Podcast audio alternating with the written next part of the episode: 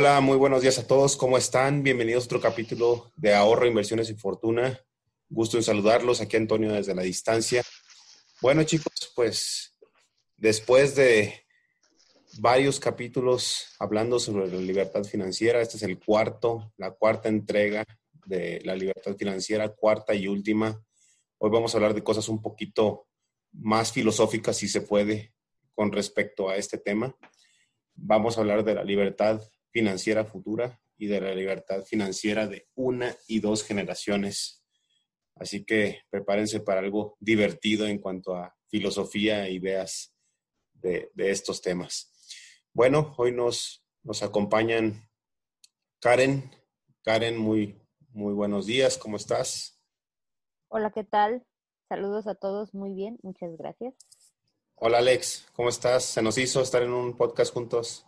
Por fin, Antonio, cuadramos nuestra agenda. Este, muy contento de compartir este ratito contigo y con todos los que nos escuchan. Gracias, gracias por hacer el esfuerzo, Alex. Ana, ¿cómo estás? Buenos días. Hola, buenos días, Antonio. Muy bien. Eh, aquí acompañándolos nuevamente para cerrar este, estos capítulos sobre libertad financiera. Pinche Agus. Buenos días, compadre. ¿Qué tal? ¿Cómo estás, compa? Buenos días a todos. Saludos.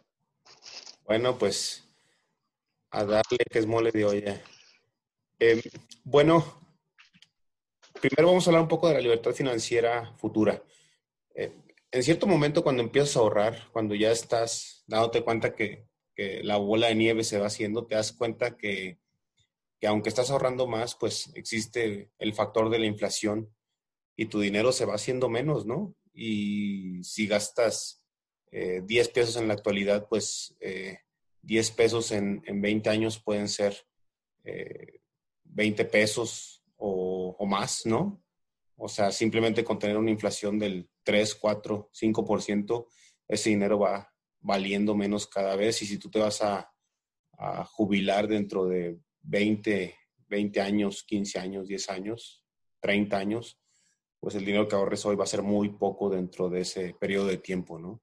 Entonces tienes que tener visualizado eso para cuando estás planeando cuál es el monto que necesitas para tu libertad financiera y por supuesto que debes de tener la forma de eh, pues encontrar eh, pues encontrar la forma de que tu dinero no, no, valga menos en el futuro y tener instrumentos con los cuales tu dinero no se deprecie, ¿no? Porque esto va a ser un, un, un elemento natural y hay muchas estrategias para hacer eso, ¿no? Eh, buscar instrumentos, ahorrar en una moneda extranjera, dólar, euro, lo que sea. Entonces, pues bueno, eh, obviamente eh, para esto tienes que tener cálculos de cuánto va a costar de aquí a que tus hijos sean grandes, ¿no? Cuánto va a costar la universidad o no sé si vas a pagar la maestría de tus hijos, pues cuánto va a costar la maestría de tus hijos dentro de, de 15 años, 20 años, 20, 25 años, no lo sé cuándo vas a tener hijos o los gastos de tu familia, ¿no? O sea, tú, si vas a mantener a, tu esposa o algún otro pariente, pues también tienes que considerarlo. O pues gastos de cualquier índole, gastos de salud, los seguros cuando vas creciendo pues valen más. No es nada más la, inflación, cada seguro de gastos médicos vale más conforme pasan los años. Entonces todo, esto tienes que evaluar. Entonces, pues bueno, vamos a hablar de este, de este momento de la libertad financiera futura y para ello empezamos con nuestra amiga Karen. Eh, Karen, por favor, cuéntanos cómo visualizas esta etapa de la libertad financiera futura. ¿Cómo, cómo sientes que, tienes que estarte preparando para este futuro que definitivamente va a llegar para todos? Muchas gracias. Me tocó iniciar a mí. Eh, fíjate que mm, particularmente creo que en nuestro país, en México, la gente es creo que es la etapa en la que menos piensa. Ya ni hablamos de libertad financiera de una o dos generaciones, sino la libertad financiera futura. la gente no, no, visualiza a veces que un peso que te gastes el día de hoy es un peso que le vas a quitar al yo, a tu yo viejito del día de mañana. Entonces, como no, alguien lo comentó, creo que, que fue Dani, que si yo pienso en Karen dentro de 35 años, o sea que va a tener setenta y tantos, pues quizás como ella está muy lejos, a 35 años de distancia, casi duplicándome eh, poco, poco menos de lo que tengo de edad ahora, pues quizás no soy empática hoy en día con ella. Y no pienso en las necesidades que ella bien podría tener, sobre todo una etapa en la que no puede, no puede generar, o quizás no pueda generar como está generando ahora. Entonces, yo creo que es muy importante que desde jóvenes, y sí quisiera tocar ese tema, eh, nos preocupemos para que en la edad adulta eh, nuestro yo viejito tenga satisfechos todos los gastos que pueda tener. Y no solo nuestro yo viejito, sino que también incluir otros costos de vida como puede ser, pues, si los hijos, si tenemos hijos, o si nos gusta, o si nos imaginamos ser los viejitos viajando por el crucero, pues el viejito que tenga dinero para pagar, para pagar el crucero, o inclusive eh, pólizas de gastos médicos mayores, sobre todo porque en esa etapa es cuando más las vamos a necesitar. Ojalá llegáramos todos a los 65, 70 años en excelente estado de salud, pero pues sabemos que la salud va mermando y es en esa etapa cuando más tenemos que prever no solo los gastos que tenemos hoy en día, sino los gastos que vamos a tener en ese entonces y las nuevas necesidades que vamos a tener en ese entonces. Por ello yo me visualizo como una persona, una viejita, que va a tener cubiertas sus necesidades básicas sin sacrificar el estilo de vida que había estado llevando y por qué no, no sé, siento que me gustaría ser una viejita viajando por el mundo en algunos cruceros, you know. Entonces, no sé, creo que depende de cada quien, pero siempre y cuando eh, tengamos satisfechas ya nuestras necesidades básicas. Oye, Karen, pero eso que estás diciendo es como un concepto bien fuerte, ¿no? no es la primera vez que te escucho decirlo, pero, pero me sigues pareciendo cada vez que lo mencionas bien fuerte. Creo que ni siquiera somos conscientes a veces de, del, yo, del yo del futuro, ¿no? Del, del, yo dentro de 20 años que va a tener menos fuerzas. Hoy tenemos todas las fuerzas del mundo, podemos trabajar 12 horas diarias, podemos dormir 5 horas en un día y no pasa nada, ¿no? Pero el, yo de, de, 20, 30 años en el futuro va a estar cansado, o sea, ya si no, no le va a tener las energías que tenemos nosotros y, y pues vemos todo lo que pasa en, pues muy tristemente, la verdad, en los señores empajadores de la tercera edad en los supermercados, pues son gente que, no ahorró, ¿no? Gente que, que, pues tuvo circunstancias en la vida que o no le permitieron saber lo que era eso o simplemente no lo previó. Entonces sí es un concepto muy, muy fuerte el que tú mencionas, del quitarle dinero a tu yo futuro, a tu yo del futuro. Así es. Imagínate que que pudieras entrevistarte con tu yo del futuro y le y tu yo te dijera, tu yo del futuro te dijera, por estarte tú gastando el dinero en estupideces, en idioteces, yo tengo que seguir trabajando cuando yo ya debería estar descansando. Entonces yo siento que te agarraría a golpes y a zapes y a trancazos, ¿no? Eso si no nos preocupamos ahora. Porque cuando somos jóvenes, pues nunca pensamos que vamos a llegar a esa edad, ¿no? Pero sí, o sea, muchos creen que van a formar parte del club de los 27 y que se van a morir jóvenes, y la verdad es que no. Estadísticamente tenemos más probabilidades de llegar a viejos. O sea, la esperanza de vida en este país pues ha aumentado drásticamente, y no solo en el país, sino a nivel mundial y sigue aumentando. Entonces, ¿de qué vamos a vivir todos esos años? Es muy importante considerar considerar eso, de que seamos más empáticos con la persona que vamos a ser en el futuro y ahorita que podemos, procuremos satisfacer sus necesidades, cuando menos las básicas, cuando menos. Aunque siendo realistas, si estamos hablando de libertad financiera, debería ser mucho más que eso.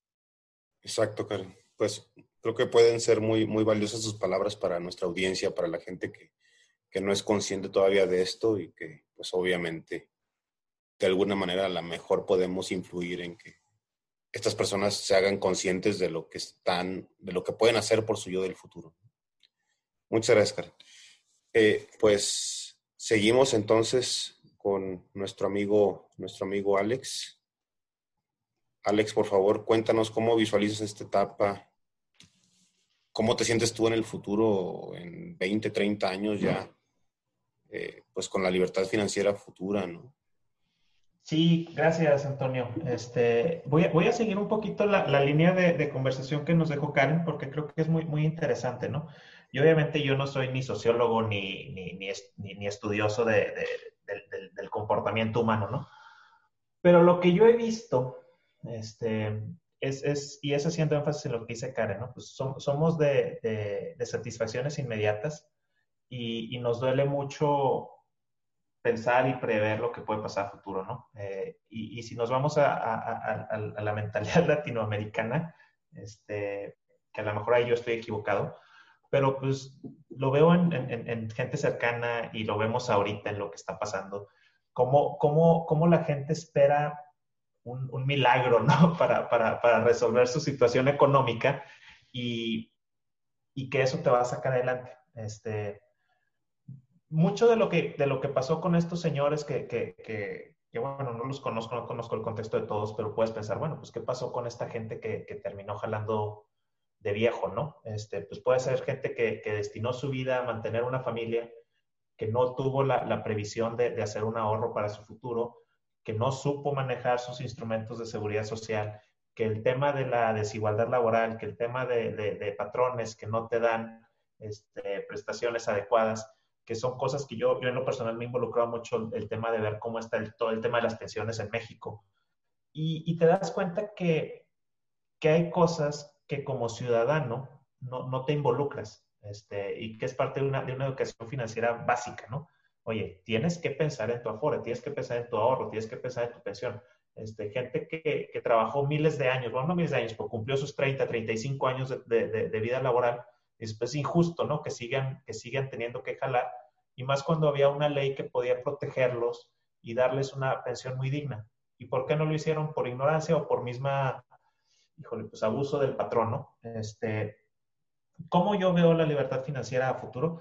Pues básicamente es eso, ¿no? Lo que dijo Karen, que tengas cubiertas tus necesidades de salud, digamos una, una pirámide o una base, ¿no? Tienes tu salud, tienes tu alimento, tienes tu sustento y tienes algo de este, entretenimiento cubierto, que es en lo que estamos trabajando todos, ¿no? Este, ya depende si tienes familia o no tienes familia, este, pues qué tantas broncas te sumas, ¿no? Para llegar a esa libertad financiera futura.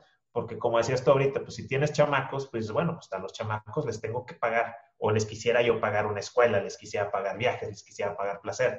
Entonces, todo eso que tú estás destinando a tu familia, pues te lo estás quitando al, yo viejito, ¿no? Pero pues es parte de, de, esa, de la naturaleza humana vas a dar todo lo que puedas por tu descendencia. Más o menos por ahí va mi, idea. Alex, pero también creo que es un tema cultural, ¿no? O sea, yo he escuchado frases mexicanas como la de vive de tus padres hasta que puedas vivir de tus hijos, Exacto. o mamadas como esa que dices, no puede ser que pensemos así en serio, o sea, ¿dónde está la pinche cultura mexicana que habla de, de, de cuestiones tan absurdas? ¿no? No, y, y, y, mira, lo podemos ver, o sea, creo que todos o muchos tenemos un caso de un familiar que sigue pegado a la chichi o de la mamá o del papá o ahí está en la casa, o sea, yo lo veo, ¿no? Este, oye, güey, tienes 40 años y sigues viviendo con tus papás, ¿qué pedo? Güey? O sea, eh, entonces, ahí, ahí, ahí tú como viejo, que también dices, ¿cómo, cómo?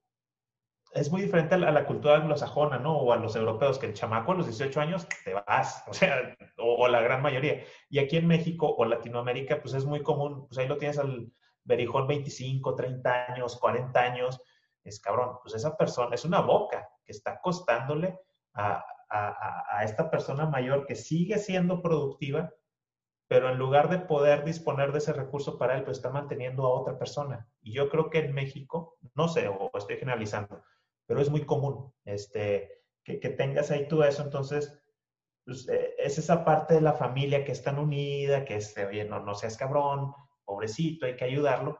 Este, ahí entra un egoísmo, ¿no? Que creo que es una parte que, que, como decía Karen, tu, yo viejito te va a mentar la madre a tu yo joven. Cabrón, o sea, tenías que cuidarme a mí también, o sea, tienes que quererte a ti, es una parte de, de un cariño propio que tienes que decir, cabrón, esto es para mí y esto es lo que estoy haciendo para mi viejo.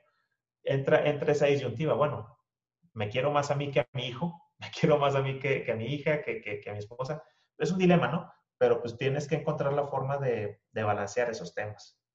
Exacto, Alex.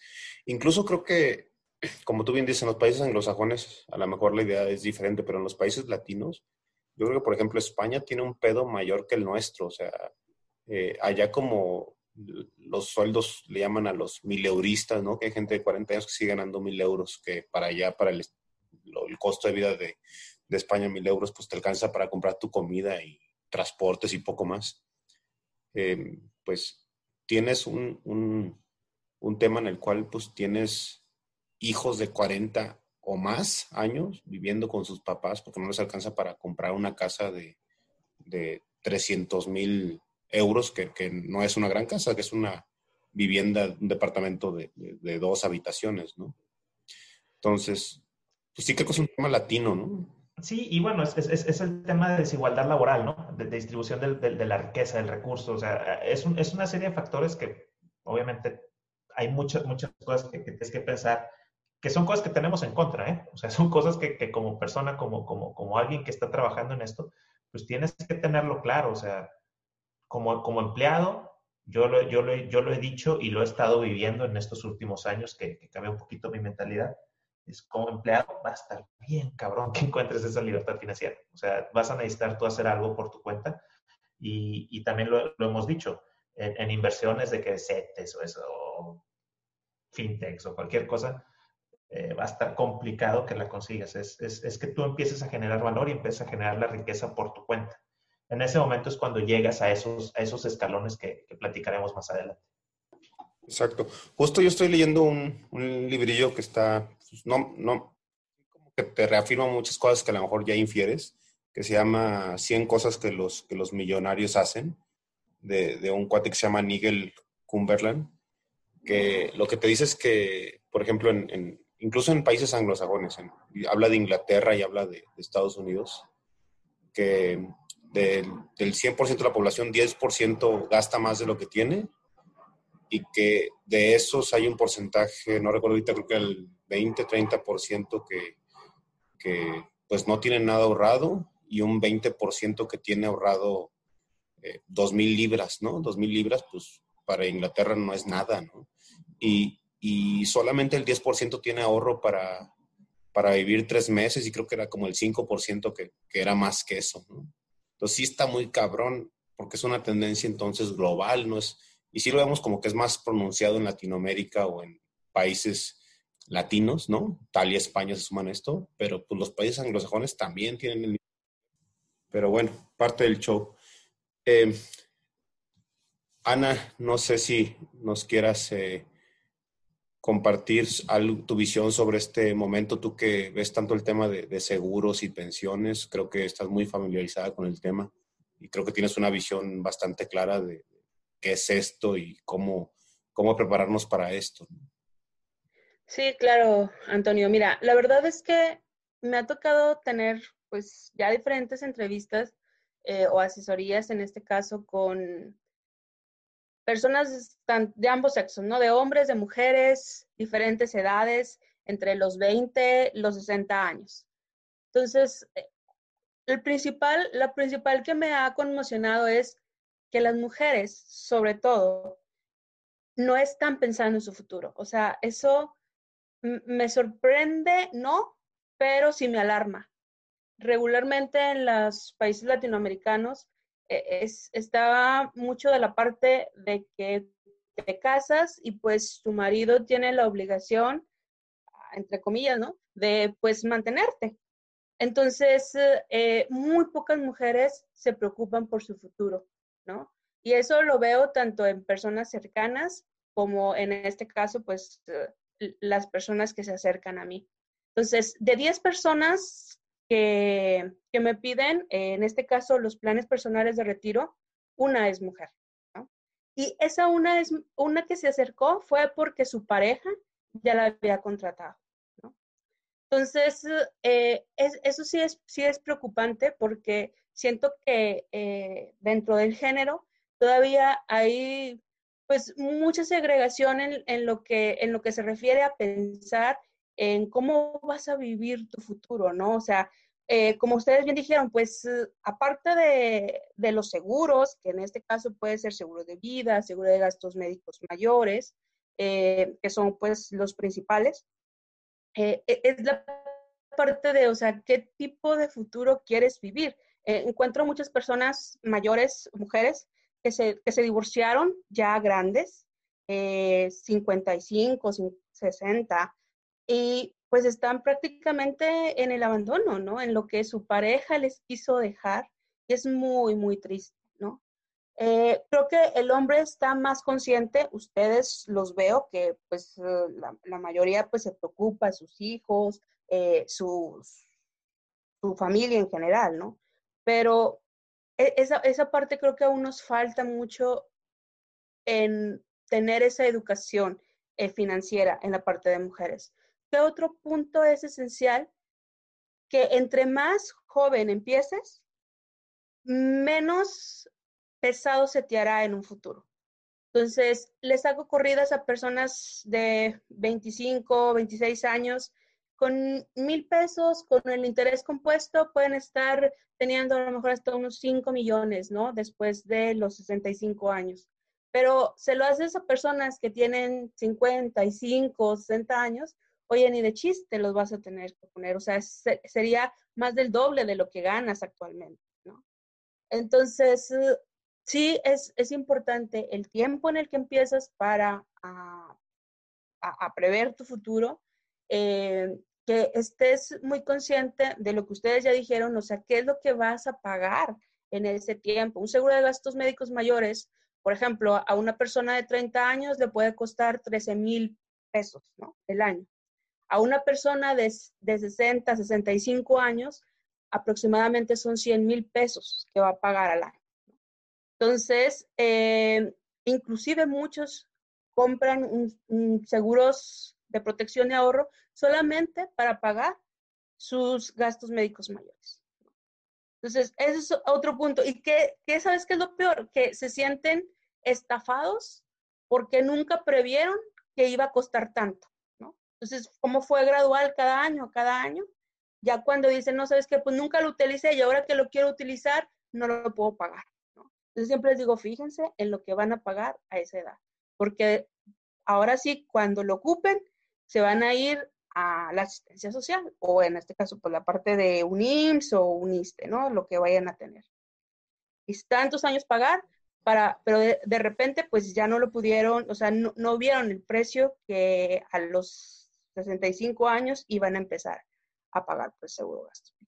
Entonces, creo que eso también es muy importante que lo tomen en cuenta. Ahora, ya en mi caso particular, pues a mí es algo que me ha preocupado y me ha ocupado porque pues eh, yo no pienso tener descendencia.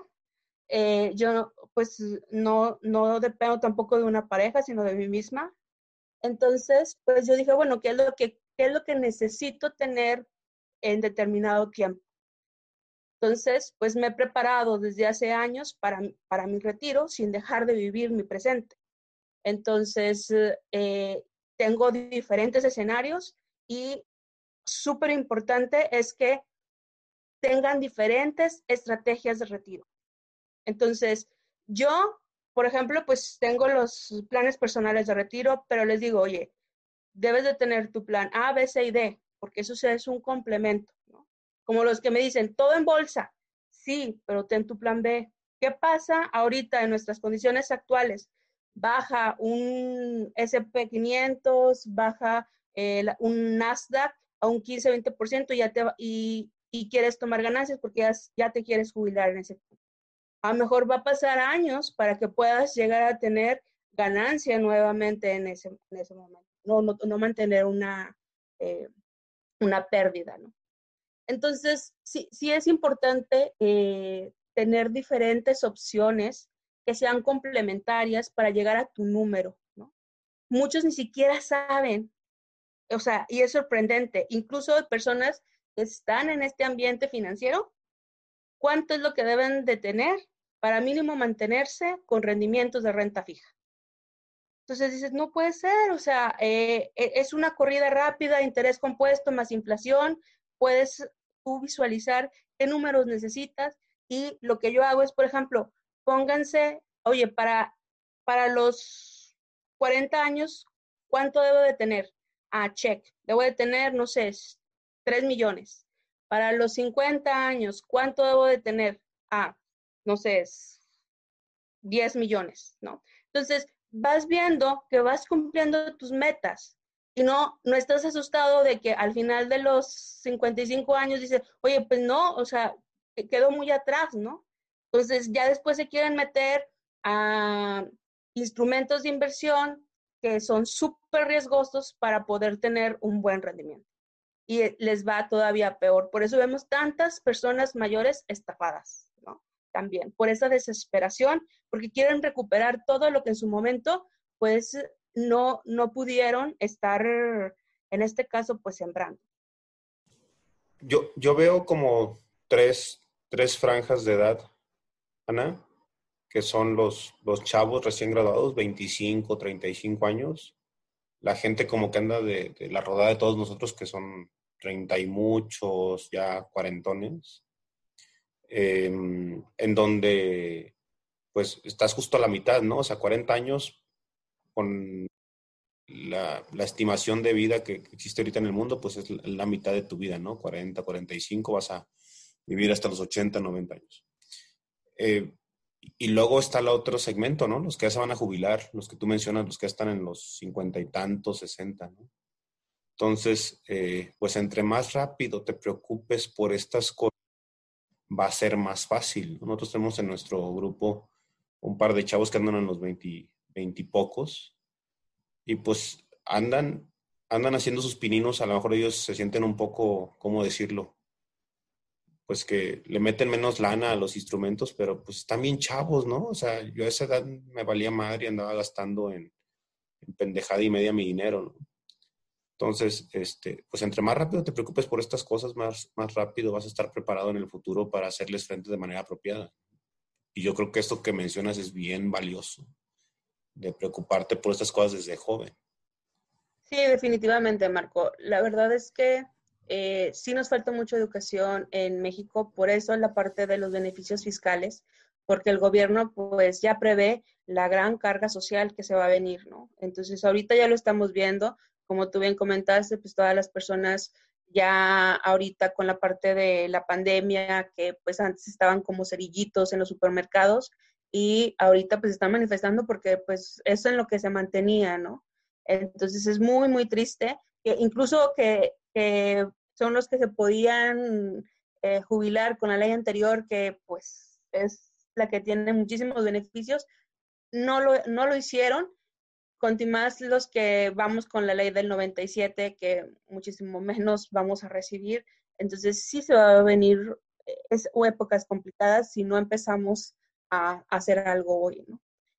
en cualquier edad que puedas llegar a tener, empieza hoy. Exacto, el mejor momento es hoy, siempre. Muchas gracias, Ana.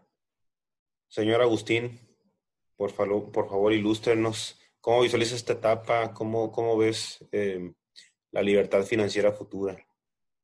Me lo pones muy difícil después de los comentarios de los compañeros y el alto valor que están aportando. La verdad es que los comentarios que pueda dar se van a quedar cortísimos porque han aportado muchísimo y, realmente me, da mucho gusto eh, darme cuenta que la forma en la que ellos piensan es muy similar a la mía. Creo que por eso hemos coincidido en este grupo que eh, Alex creó y en el cual pues todos nos compartimos em, muchísimas cosas, ¿no? Experiencias y, conocimiento. Pero bueno, eh, algo de lo que de lo que mencionaron me llamó la atención. Yo no quisiera hablar con mi yo del, futuro. Creo que yo escogería mejor hablar con mi yo del pasado, con ese chavito que andaba en las pedas, en el desmadre, quedando bien con el pomo, y ya sabes, yendo a los antros caros, eh, yéndose a, a, despilfarrar el dinero, ¿no? Si yo tuviese oportunidad, sí le, le daría un pinche jalón de greñas, le diría, oye, güey, no mames. O sea, ese dinero si ahorita tú lo invirtieras en algo muy conservador, te dejaría pues un rendimiento atractivo, ¿no? Que te daría para precisamente esos gustitos, esos lujos, esas saliditas, ¿no? Y bueno, todo esto, si lo vemos a través del interés compuesto, pues definitivamente ya llegando a una edad de adulto, pues sería de, gran utilidad. También mm, pienso que la base de la pirámide que ahorita sostenemos a los de arriba, es decir, a, las edades de arriba, pues es una responsabilidad moral. Realmente los que tenemos eh, esa responsabilidad de dar un gasto a los papás, apoyar a algún familiar adulto, es una responsabilidad moral. Sin embargo, eh, aquí siquiera, quisiera hacer hincapié en que pues realmente no hay como tal una obligación, ¿no? Eh, más allá de, esto. Y, viéndolo hacia nosotros, en introspección, eh, pongámonos a pensar que no debemos de dejarle esa carga a nuestros hijos o a algún pariente cuando nosotros seamos viejitos, cuando estemos ancianos, porque es una carga ah, para algunas personas pesadas, ¿no? Esas personas que ganan el salario mínimo, que tienen pocos ingresos y que aparte de los adultos mayores tienen hijos. Entonces, pongámonos a pensar que cuando seamos eh, adultos mayores, pues no dejarle esa carga a otras personas, si nos podemos hacer desde ahorita responsables de, pues, de nuestro futuro. También quitar esa idea a los hijos de que se hagan responsables de nosotros desde temprana edad. A los que tenemos hijos, creo que debemos de hacer de estas personas personas independientes que piensen en su futuro eh, y quitarles esta, esta carga. Eh, sobre todo porque este mundo se está haciendo cada vez más competitivo. Y pues no voy lejos, o sea, veámoslo eh, en, en, el tema de, de, hoy en día, ¿no? Con este tema de la pandemia, la competitividad ahorita para conseguir un trabajo es enorme. Entonces todavía dejarles una carga a estos chavos de hacerse cargo de sus padres o de sus abuelos, la verdad es que está bien, cabrón. Piénsalo dos veces y bueno, lo dejo ahí nada más de, tarea. Y también comentaban algo de, estos viejitos, ¿no? Que están de cerillitos y que pues se tienen que ganar la vida, ¿no? Con, con propinas. Fíjense que yo, yo pensaba eh, algo que me pasó. Eh, ya les platiqué alguna ocasión esta historia de que yo la giraba de Uber. Y la verdad es que la giraba de Uber por gusto, no por necesidad. Lo utilizaba como una terapia. Pero si yo en algún momento llego a estar viejito, pues que si ando de cerguito o si ando de estos trabajos, pues que no requieren eh, realmente una actividad eh, física demandante, que sea por gusto. O sea, realmente, pues girarla de cerillito, de taxista, de Uber, de lo que sea, no tiene realmente nada de malo, no hay que estigmatizarlo, pero que sea realmente por gusto, porque queramos eh, echarnos el rol en la calle, eh, distraernos. Realmente va a llegar una edad en la que productivamente vamos a tener que hacer actividades, pero por gusto y que no sea por, por necesidad. ¿Cómo ven? Acabas de decir algo bien, bien, bien cierto, Agus. Yo me acuerdo que hace, no sé, hace ya 10 años, eh, yo, yo trabajaba de mesero, pero pues tenía mi, mi jale que, me daba para vivir bien. Bueno, en ese entonces no tenía esposa ni hijo. Eh, entonces, pues trabajaba de mesero.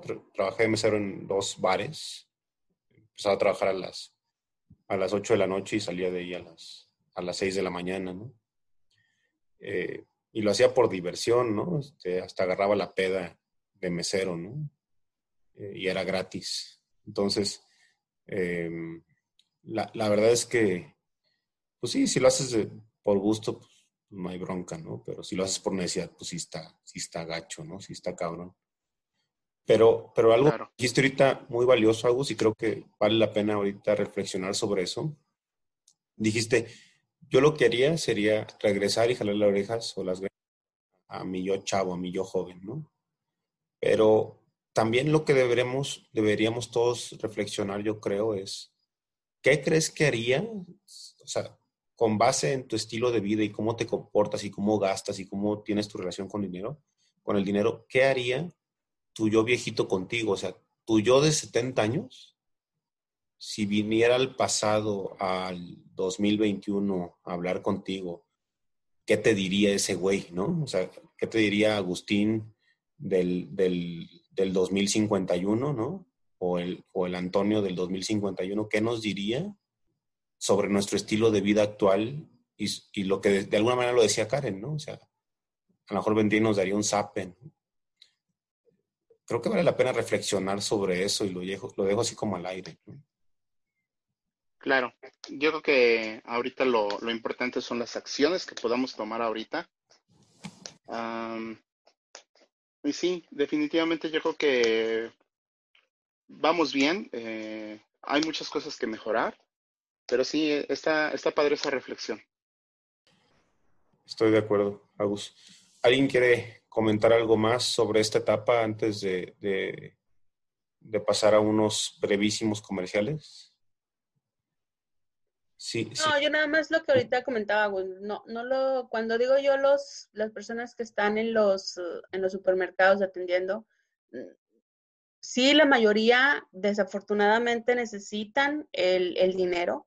Eh, de hecho, pues varios estaban pidiendo o solicitando que los apoyaran, porque cuando, por ejemplo, al menos sé que en HEB sí les hacían las, o sea, como estudios socioeconómicos para ver quién, quién en realidad lo necesitaba, ¿no?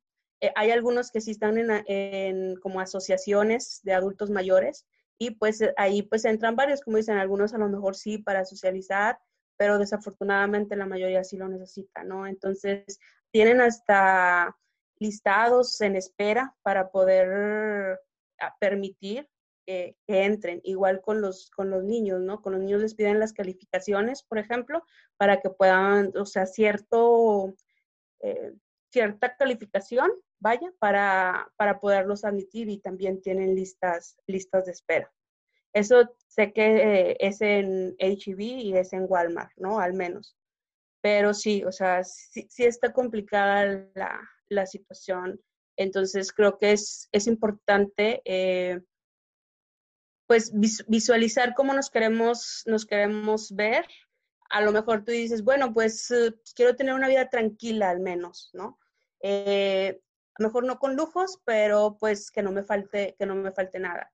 Y otro punto importante es lo que ahorita comentaba de mantener a la familia. Eso también eh, es complicado porque ahorita, al menos de la clase media, pues los papás que están jubilados con la ley anterior están manteniendo a los hijos. Entonces, cuando fallezcan, pues también ahí la carga es de, oye, ¿ahora qué van a hacer? Como ahorita comentó Alejandro hace unos momentos, decía, pues muchos todavía están viviendo ahí en la casa de sus papás, ¿no? Entonces, muchos esperan que pues con la herencia les ayude para poder, para poder, pues, sobrevivir, porque muchos no, ni siquiera trabajan. Entonces, sí, también es, es, es complicado estas nuevas generaciones. Exacto, Ana. Totalmente de acuerdo. O, esperan heredar la casa para tener donde vivir o construir en el patio de la casa de sus papás algún cuartito, ¿no? Sí, sí, sí es, sí es algo muy, muy canijo eso. ¿no? Muy bien, chicos, pues eh, acabamos con la primera parte del programa. Eh, sin más preámbulo, nos vamos a unos cortísimos comerciales y volvemos. No se vayan. Muchas gracias por escucharnos. Hasta ahora.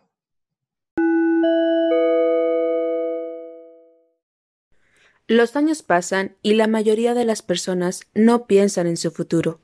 Sin embargo, no hay plazo que no se cumpla y cuando menos te lo esperes estarás en tu etapa de retiro.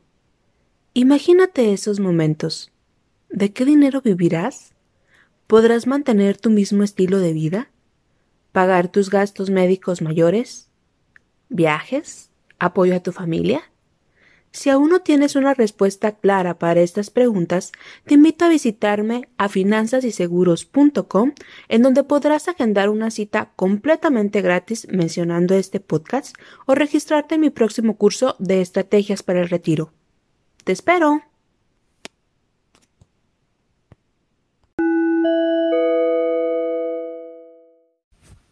El Bitcoin y las criptomonedas están en boca de todos. Si quieres aprender sobre este tema desde cero, has llegado al lugar indicado. Entra a buofinanciero.net e inscríbete al curso Aprende qué es Bitcoin, la criptomoneda más importante del mundo. Usa el cupón FORTUNA para obtener un 10% de descuento sobre el costo de tu inscripción. No dejes pasar la oportunidad de aprender a invertir en el dinero del futuro. Inscríbete ya.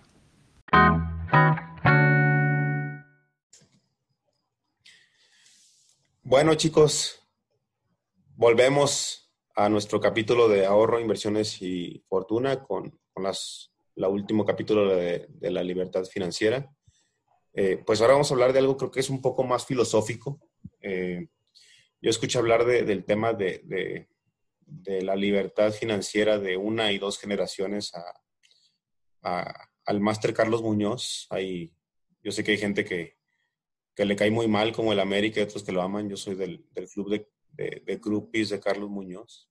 Y la verdad es que este tema ya es como muy filosófico, ¿no? Porque nosotros ni siquiera sabemos si vamos a lograr la, libertad financiera futura y ya tenemos en mente el tema de, tener la libertad financiera de una y dos generaciones. ¿Qué es esto? Pues bueno, que con tus ahorros y la, la riqueza que generes en tu vida, puedas aspirar a que de alguna manera tengas asegurada la libertad financiera de tus y de tus nietos. O sea, estamos hablando de pues más o menos unos 70 años en el futuro para tus hijos y de 140 años para, o 150 años para tus nietos, ¿no? De libertad financiera.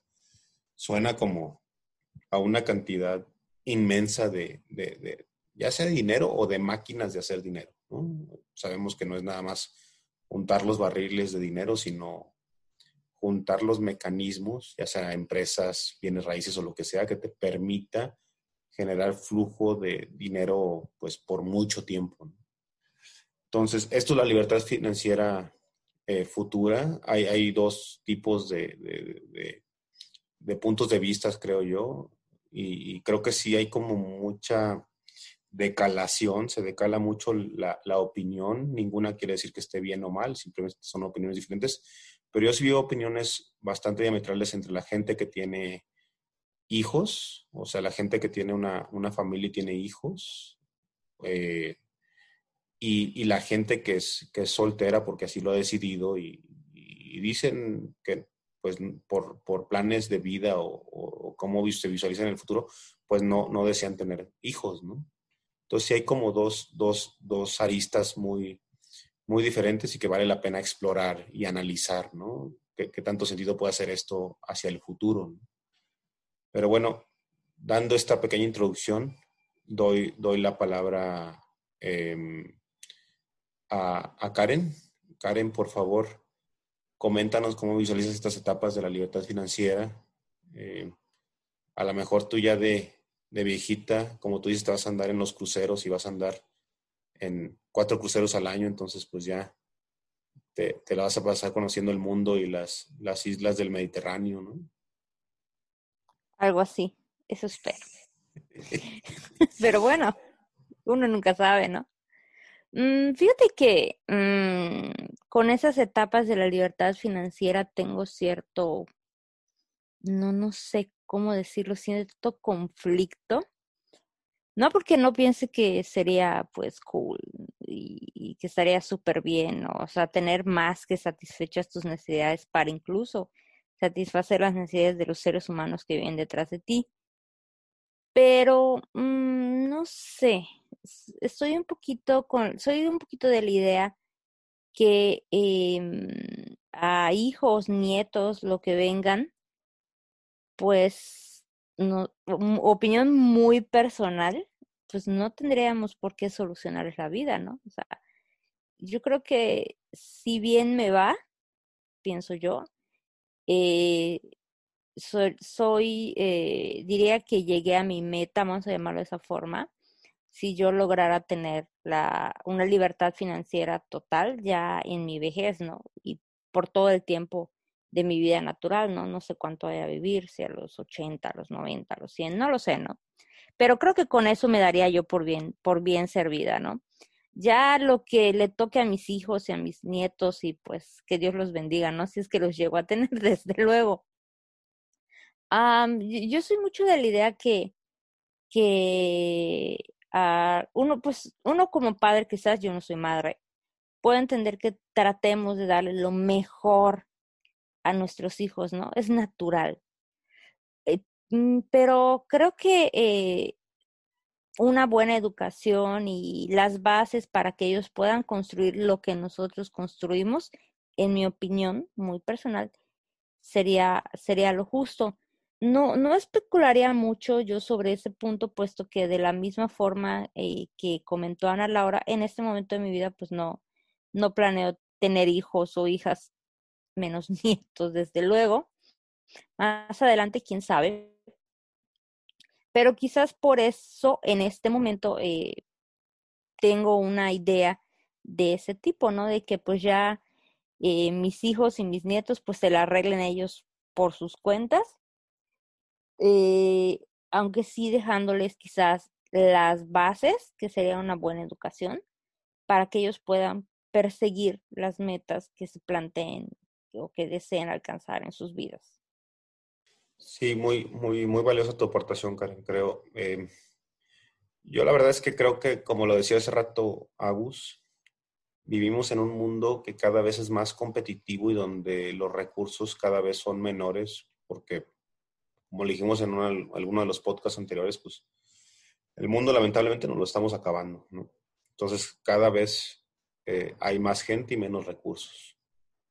Entonces, en ese sentido, yo creo que nuestros hijos, y ya ni quiero pensar nuestros nietos, eh, pues los recursos a los que van a tener acceso y cómo acceder a ellos va a ser más difícil, ¿no? O sea, ahorita está en boga todo el tema este de la escasez del agua.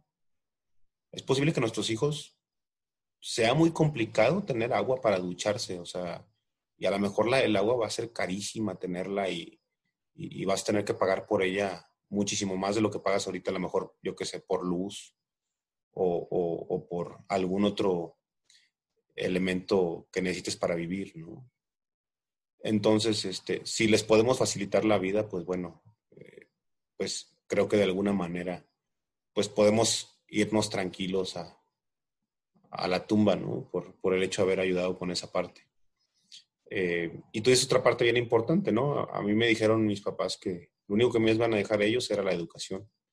Y así fue, y, me pagaron una excelente universidad, se, fajaron de lo lindo para poder lograrlo, y, yo le estoy agradecido hasta, hasta que me muera por ello, pero, pero bueno, yo creo que para nuestros hijos eso no va a ser suficiente, ¿no? Es mi opinión. Eh, y, y, obviamente, pues, a tus hijos la mejor educación que puedas darles, pero pero con, con, lo agresivo que es el mundo, quién sabe si alcance. Pero bueno, este, y creo que es parte de la reflexión que podemos ahorita hacer todos juntos, ¿no? Karen, y totalmente, te digo, insisto, totalmente respetables los puntos de vista de todos. Muy bien, eh, pues Alex, no sé si quieres comentarnos cómo, cómo visualizas esta etapa. Sí, es, mira, para mí es muy, eh, creo que es el tema que más me, me, me, me, atrae y fue el tema que más me motivó a educarme en temas financieros. Este, cuando, cuando nació mi primer niña, este, es donde, donde me cambió todo. O sea, literalmente, se, se me, digamos que me desapendejé, ¿no? O dije, bueno, tengo que desapendejarme.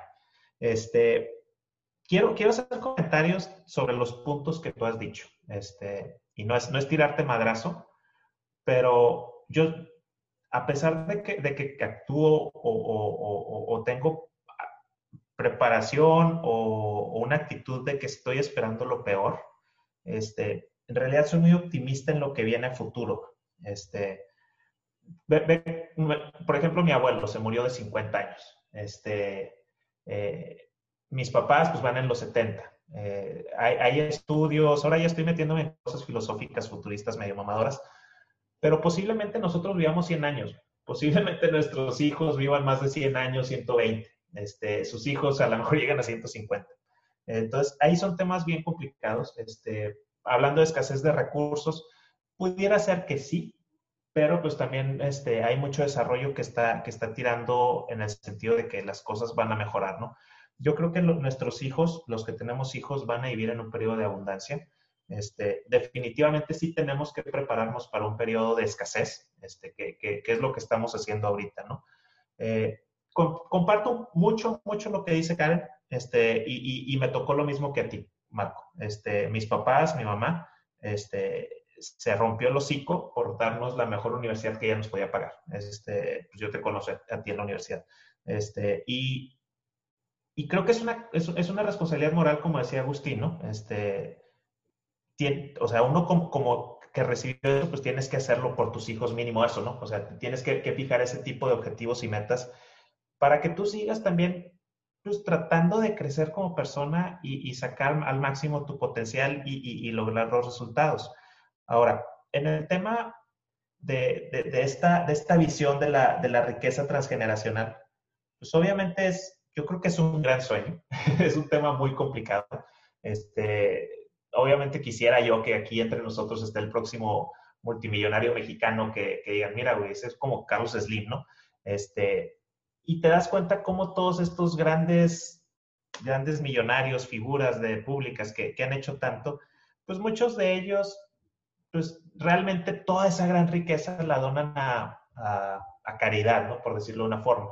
Este, porque llegaron ya a, a puntos obscenos de, riqueza y dicen, bueno, pues a mis hijos les estoy dando el mínimo necesario, ¿no? Este, que es la mejor educación, que un par de mansiones, cosas así, ¿no? Este, creo que creo que es un tema ahí que, que como padres nos corresponde formar a los chamacos en que realmente sean personas que aporten valor a la sociedad, este, que, sean, que sean personas que, que puedan explotar su talento, sus pasiones, que hagan lo que a ellos les gusta, este, y, que, y que apoyen a, a, más gente. O sea, ahora sí que, que digamos como, como sociedad, pues que, que sumen. Este, yo, yo, lo, yo, a mí me, me, cagaría las pelotas que, que, yo le deje, digamos, lograr yo conseguir una fortuna y dejarle resuelta la vida a mis hijos y que se convirtieran en un Bill Junior puñetas, ¿no? Y dices, puta, o sea, la cagué, o sea, no, no lo hice bien.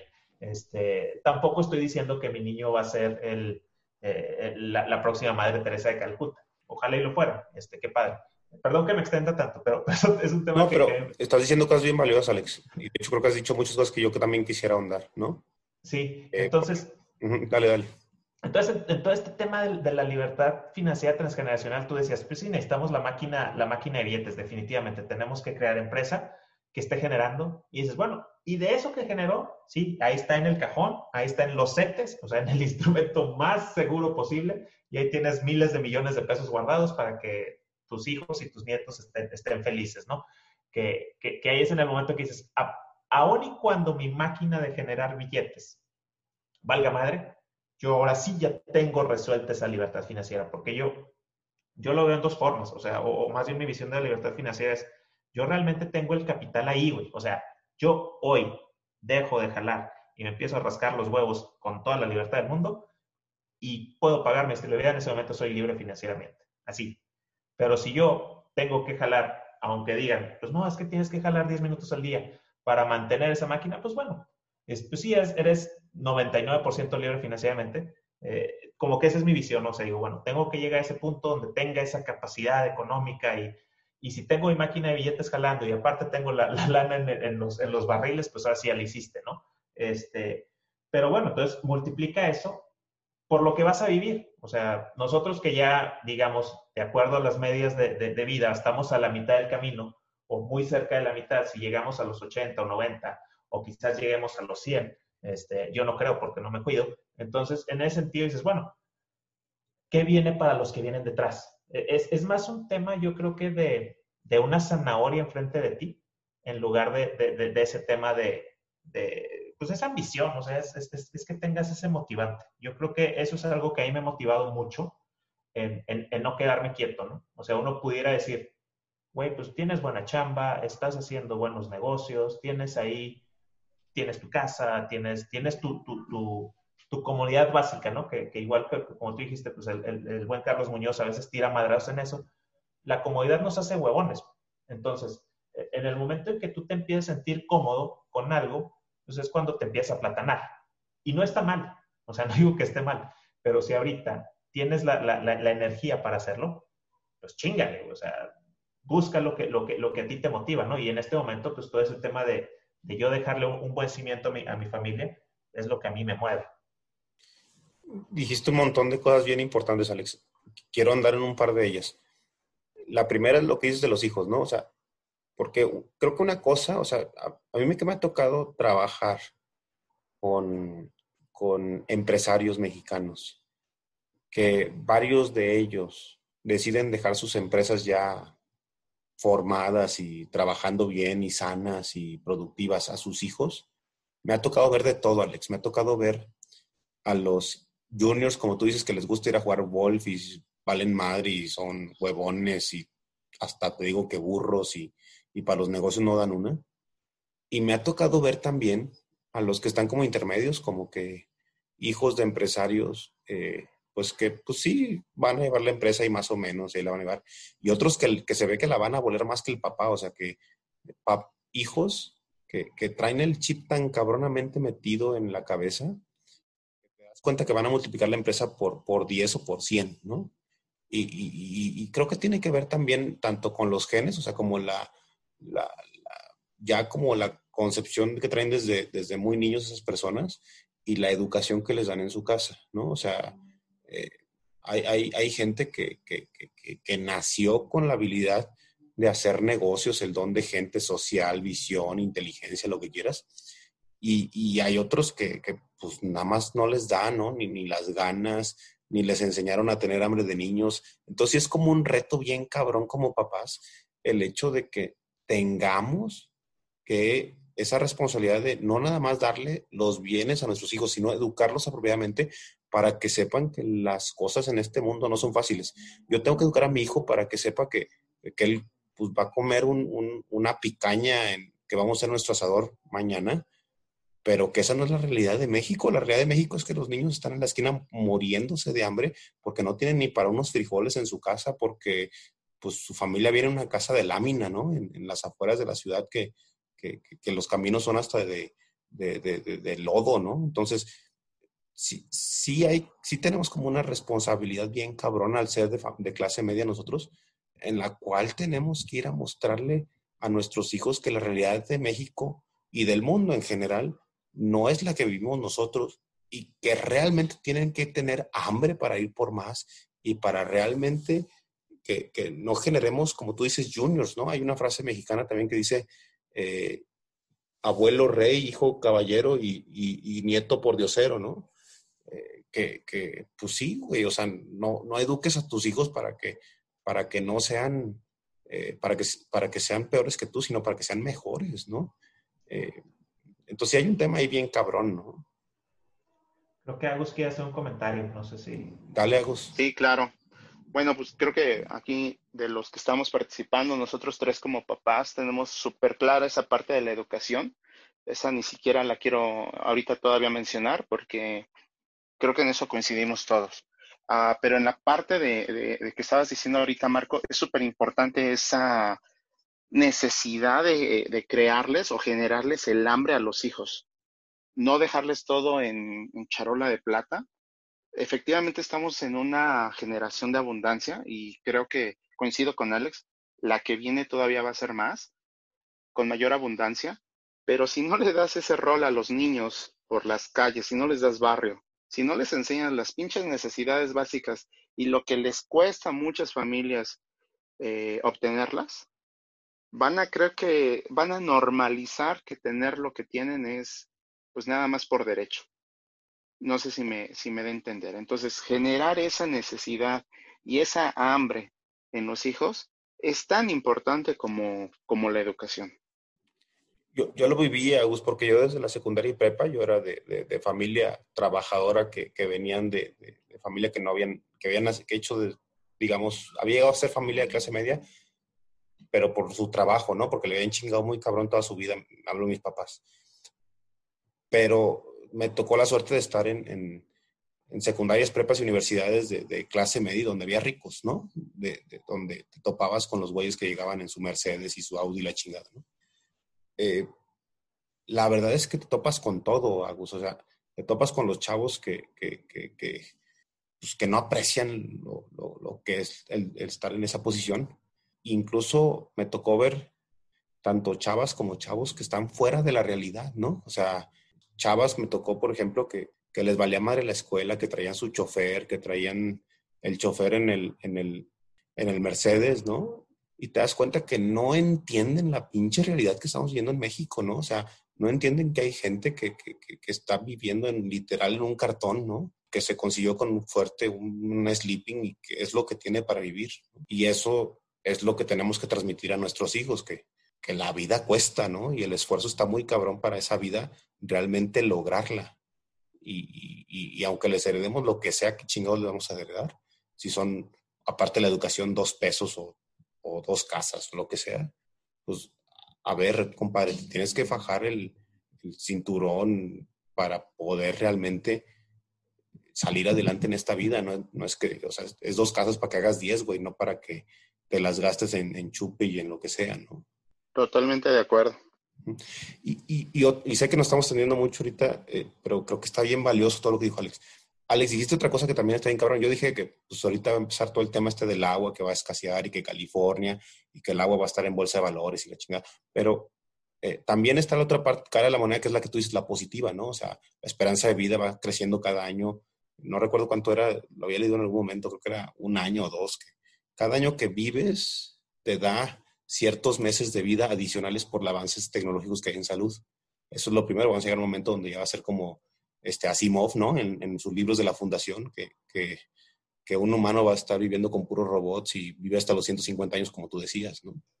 Eh, y, lo otro es la parte positiva de esto, o sea, el hecho de que sepamos que el agua se está acabando, pues también en Arabia Saudita están desalinizando agua y mandando agua del mar ya para el desierto de Arabia Saudita y, y, y Qatar y la chingada, ¿no?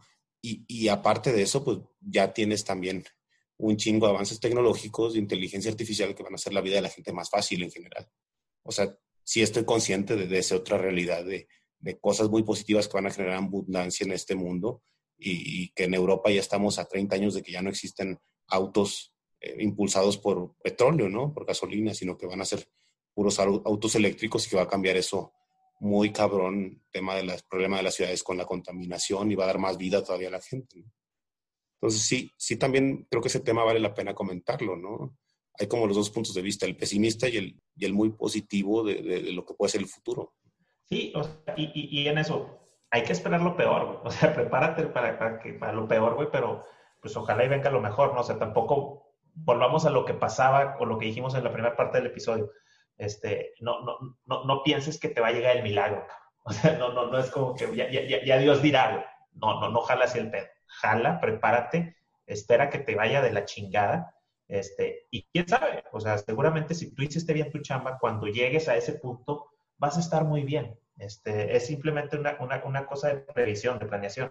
Lo, lo, mismo veo en el futuro. Y, y bueno, en el tema que, que, platicamos ahorita de los chamacos, pues los tres tenemos hijos muy pequeños. Creo que, creo que tú y Agustín, pues sus hijos tienen siete años, seis, siete años.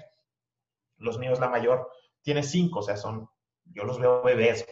Este, y ya desde este momento, y ustedes lo han vivido, es puta, este, papá, quiero este juguete, y tú, y tú dices, cabrón, se lo puedo dar. O sea, no, es como que no dices, y, no es Lo peor es que, lo, peor es que luego les damos un chingo de cosas que ni Exacto, y, y, no valoran, o sea, yo lo veo con mis niños ya, o sea, están atascados de juguetes, y, y uno lo hace literal, pues dices, cabrón, le voy a dar lo que quiera a mi niña, o sea, no, no, no, puedes, no puedes decirle que no tienes que, es, parte de, la formación de padre, ¿no? O sea, ellos pues, vamos a aprender a hacerlo, pero es muy delicado y, también no estoy culpando ni a la persona multimillonaria ni al güey que a su hijo no le puso atención o sí le puso atención o algo pasó, este, o a estas personas que están desconectadas de la realidad. Yo viví lo mismo que tú, vengo de familia que viene de lo más abajo y, a base de chingazos lograron lo, lo, que logramos tener, este, o lo que logró tener mi mamá, porque eso es de ella y yo estoy haciendo lo mío y yo, ella me dio educación y me dio, y me dio ciertos apoyos que, que, son cosas que agradeces, ¿no? Y dices, tengo que hacer eso por mis hijos mínimo. Este, es un tema bien, bien, bien interesante. O sea, yo, yo el tema de, y, quizás quisiera cerrar yo mi participación esto, es la libertad futura de las dos, tres generaciones, este, ojalá y pudiera yo dejarlos resueltos para que vivieran de sus pasiones, y si no, por lo menos dejarles el mindset que sé que tanto tus padres te dejaron a ti, a Agustín se lo dejaron, a Ana, a Karen y a mí, este, de, que, oye, güey, no te puedes quedar quieto. O sea, la, vida no, no, no, se te va a resolver por un milagro. Tienes que chingarle. O sea, si no nos dieron la riqueza económica, nos dieron esa riqueza de pensamiento que, que nos ayudó a, a, construir lo que estamos construyendo, ¿no? O sea, ahorita todos, pues obviamente dependemos de jalar, pero yo creo que igual nuevamente sin, sin, sin, sin, ánimos de presunción, pues, pues, somos, somos parte de esa, de esa sociedad privilegiada de México. O sea, tenemos, estamos haciendo esto porque lo queremos hacer. O sea, le dedicamos tiempo de ocio a, a, compartir esto que ya para mí es un tema altruista, este es un tema de, ego, que es, güey, no me genera un peso, no me importa. Y hay gente que dice, cabrón, este, yo necesito ese tiempo para jalar, para poder comer. Entonces, bueno, pues, ¿qué, ¿qué, tanto estás haciendo tú en ese sentido? Entonces, yo lo veo como una gran posición de privilegio y, y es, y es una gran responsabilidad, ¿no? Lograr transmitir y, y, ayudar a cuanta más gente podamos. Ya, ya no estamos ni siquiera pensando solamente en nuestros dientes, estamos pensando en cómo, cómo impactamos con más gente. En trascender y nuestro legado, ¿no, Alex?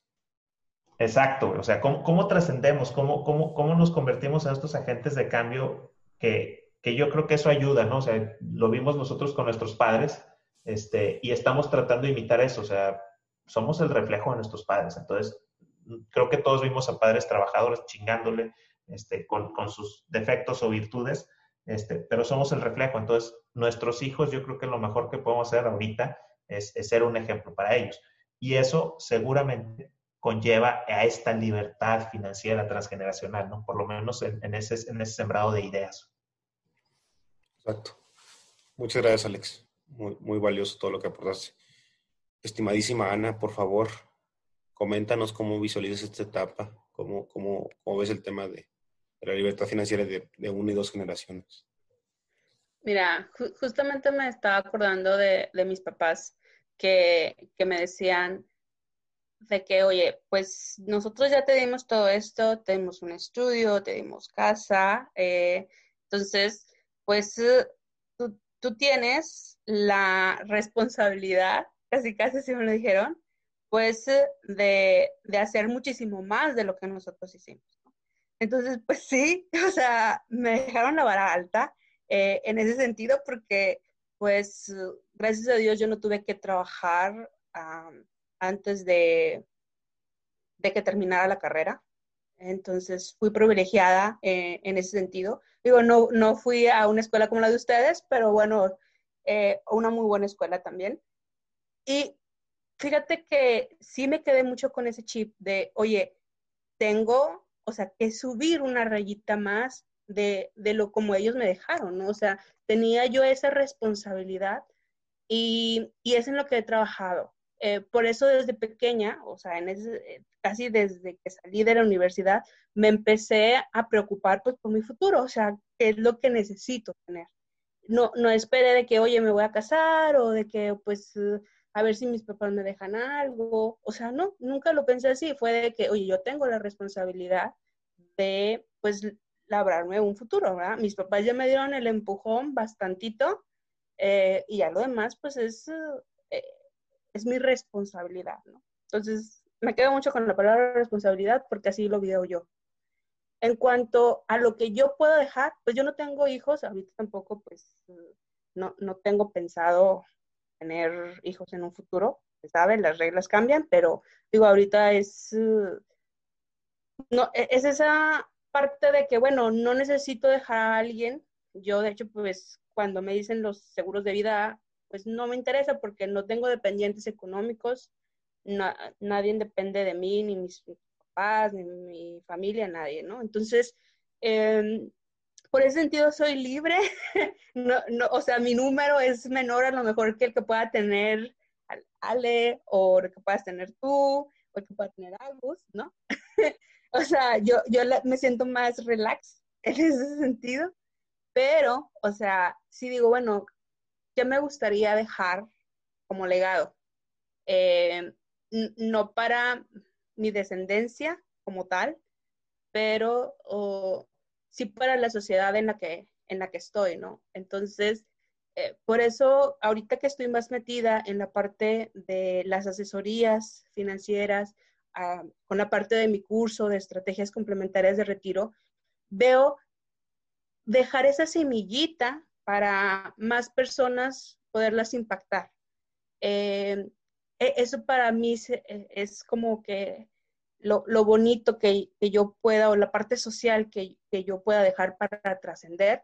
No tanto quizás eh, en algo económico como tal, digo, mi familia ya estaría muy asegurada en ese sentido, pero, pero sí, oye, yo todo esto he tenido de, eh, de input, entonces pues ese va a ser como que mi granito de arena para, pues, para la sociedad. Yo respeto mucho a las personas que, como ustedes, pues quieren dejar a sus hijos pues ya más eh, tapizado el eh, tapizado el piso para que no le batallen tanto porque mis papás pues así fueron y les agradezco muchísimo yo, yo viví sin preocuparme, la verdad. O sea, yo no me preocupaba por tener que trabajar o de que si va a haber o no va a haber comida. O sea, siempre lo di por sentado. Eh, pero, pero obviamente sí veía las carencias de, de, mi alrededor, ¿no? Y también pues me hicieron muy consciente de eso. Eh, y sí es importante, creo que dejárselos, como ahorita tú comentaste, Marco, a, a, las personas que están a tu alrededor, que a lo mejor pues tú dices, bueno, yo tengo cierto trabajo, me va bien, pero pues, oye, también existe este lado. Entonces, y, y, tienes que trabajar o tienes que poner un buen negocio, pues para que puedas seguir, o sea, viviendo, tener el mismo o, pues nivel de vida que ahorita tienes no es como que sentarse en la hamaca y listo, ¿no? Porque pues el dinero, así como se lo apuestas todo a, a una acción, porque ahí te dijeron y pa, perdiste todo, perdiste, perdiste lo que no. Entonces, e, eso es muy, muy importante también, lo, las enseñanzas que les dejas. Creo que eso es básico, más que a veces el dinero que se va tan rápido. Olin XRP. sí, hablando de eso, ¿no? Sí, no, le hagan, por favor. No, le hagan caso a los pinches grupos de Facebook, por favor. No, por favor, no, por favor. No vamos a llegar a la meta. No, no, Nada de eso de sin miedo al éxito y nada que perder, no, por favor. Si fuera así, no estaría invirtiendo. Los shortcuts son muy peligrosos. Muy bien, muchísimas gracias, Ana. No sé si nos quieras comentar, Agustín, sobre, sobre el tema de la de la, de la libertad financiera de una y dos generaciones. Claro que sí. Pues mira, yo aquí tengo sentimientos encontrados. Eh, como papá, uno, ¿qué más quisiera? Dejarles la vida resuelta a los hijos. Eh, la verdad es que ya el tema de los nietos y eso, pues ya es un tema más, eh, más profundo, ¿no? Más aspiracional.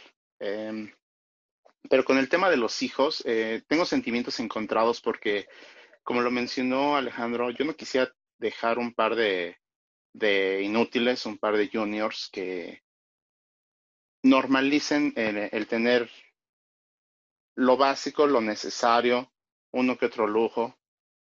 Eh, no quisiera dejar dos personitas que eh, en el futuro no se valgan por sí mismas. En ese sentido, yo tengo súper claro que el tema de la educación es fundamental. Deben de tener las bases. Creo que el, tema de la universidad em, no solamente es el tema educativo, sino también el tema de socializar, el tema de adaptarte y el tema de generar ese networking para conocer personas que te te lleven a, eso que, se hace en el trabajo, ¿no? Esa socialización y esa, esa integración en el mundo para poder sobresalir, para salir adelante. Eh, ahondando más en este tema, creo que eh, también tengo muy claro que con ellos, y ya lo mencioné, quiero inculcarles y quiero generarles ese hambre de conseguir las cosas por sus propios méritos. Por ejemplo, ahorita yo tengo una dinámica con ellos muy, muy interesante, de que por cada libro que lean, obviamente libros de su edad, por cada libro que lean yo les voy a regalar un dólar. Se los estoy entregando en dólar porque pues es una moneda que ellos no pueden llegar tan fácilmente a la tiendita para cambiar en, en dulces, en papitas. ¿Me entiendes? Entonces, desde ahorita yo ya estoy tomando ciertas dinámicas para generarles esa, esa necesidad, eh, esa, esa recompensa a través del esfuerzo. También creo que eh, como padre tenemos esa responsabilidad de inculcarles que las cosas deben de llegar a base de esfuerzo y a base de constancia. O sea, las cosas no son inmediatas requieren de un proceso y ese proceso a veces no es a la primera, a veces es hasta la tercera, cuarta o, n veces. Entonces también tener esa tolerancia al fracaso, porque esa tolerancia al fracaso te va a llevar a eso, al éxito, a tener una, una meta lograda. Y también tengo muy claro con ellos que, bueno, mi, e, eso ya es un, tema muy personal.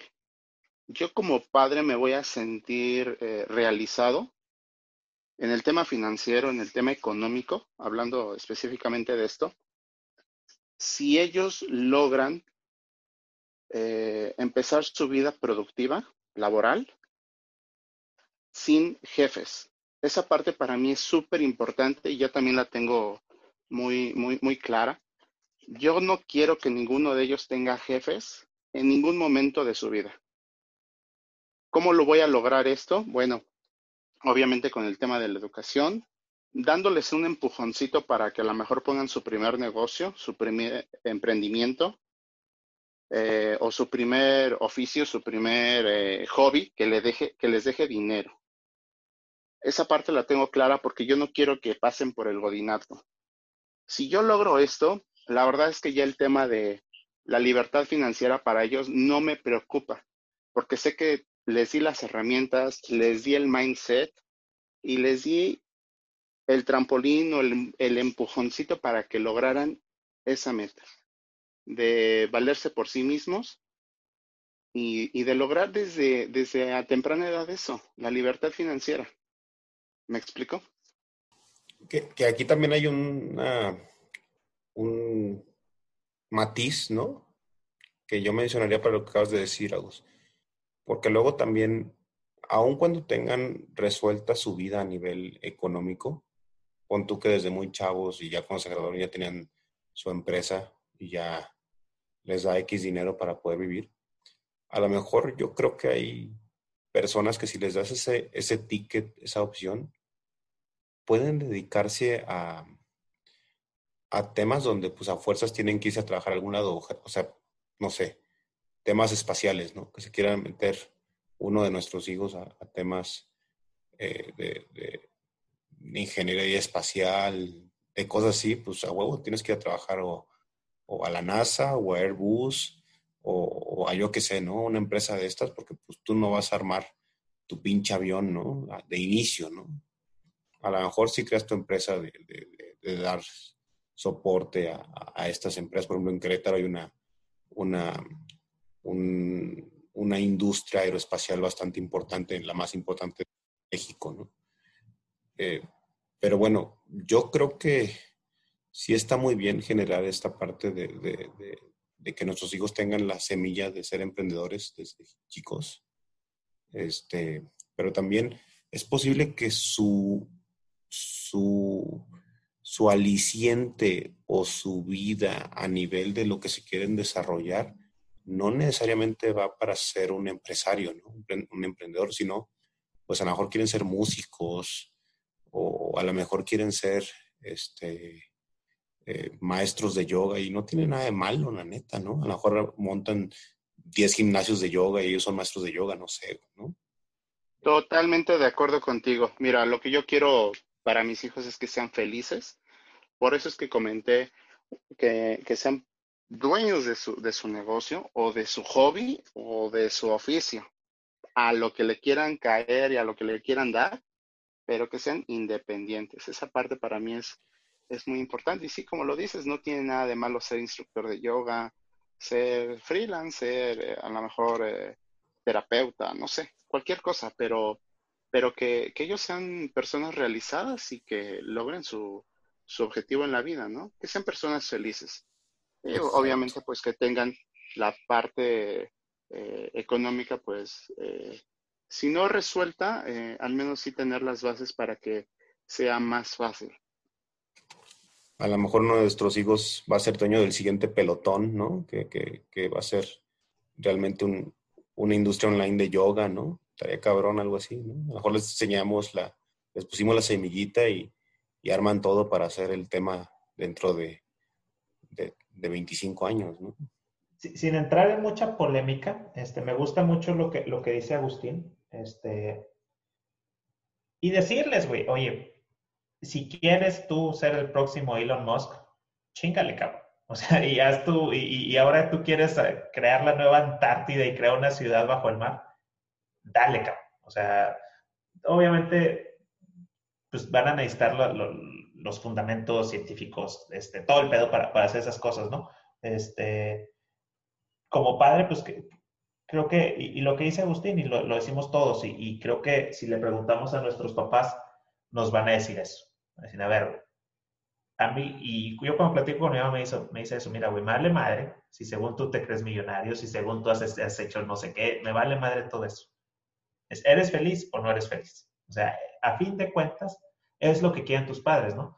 Obviamente no te quieren ver pasando carencias, no te quieren ver pasando aceite, ni estar, ni estar ahí con, problemas. Creo que resolviendo el problema económico, este, resuelves muchas cosas, este, te quitas de muchas preocupaciones y logras, y ahora sí explorar, ¿no? Dentro de ti qué es lo que tienes que hacer.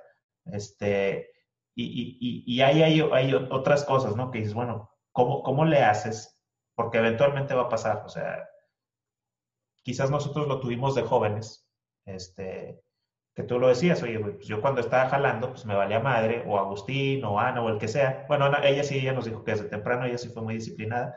Pues bueno, desde, desde recién egresado, pues gastabas el dinero en pendejadas, ¿no? O sea, dices, bueno, me lo gastaba en esto.